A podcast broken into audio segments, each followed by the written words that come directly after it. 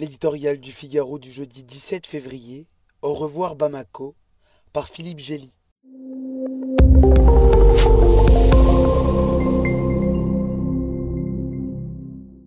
Pour la France, le plus commode serait de tirer la leçon de son échec au Mali en levant le camp une fois pour toutes.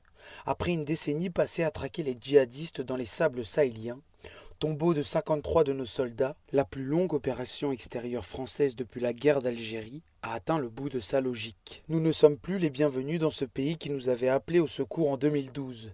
La junte portée au pouvoir par un double coup d'État, les mercenaires de Poutine devenus ses alliés et les combattants islamistes eux-mêmes sont complices pour nous en chasser.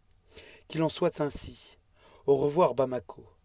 Mais la guerre antiterroriste n'est pas de celle qu'on peut déserter. Elle s'impose à ceux qu'elle frappe et les attrape quand ils cherchent à s'y dérober.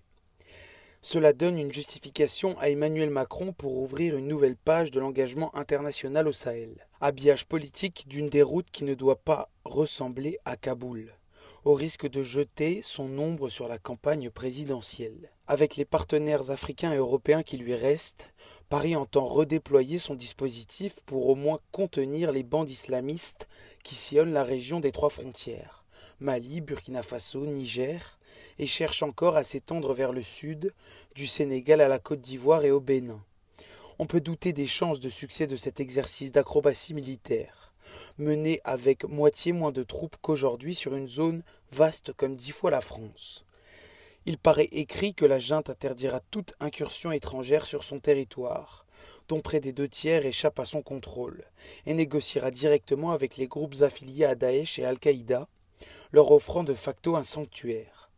Deux contributeurs, même récalcitrants, à la solution, le Mali sera bientôt une partie du problème. Ces militaires se croient sans doute assez forts avec leurs nouveaux amis de Wagner, mercenaires russes contents de se payer sur la bête, mais c'est surtout le pays perclus de sanctions qui risque de devenir un trou noir islamiste. Ce jour-là, à qui on appellera Bamako?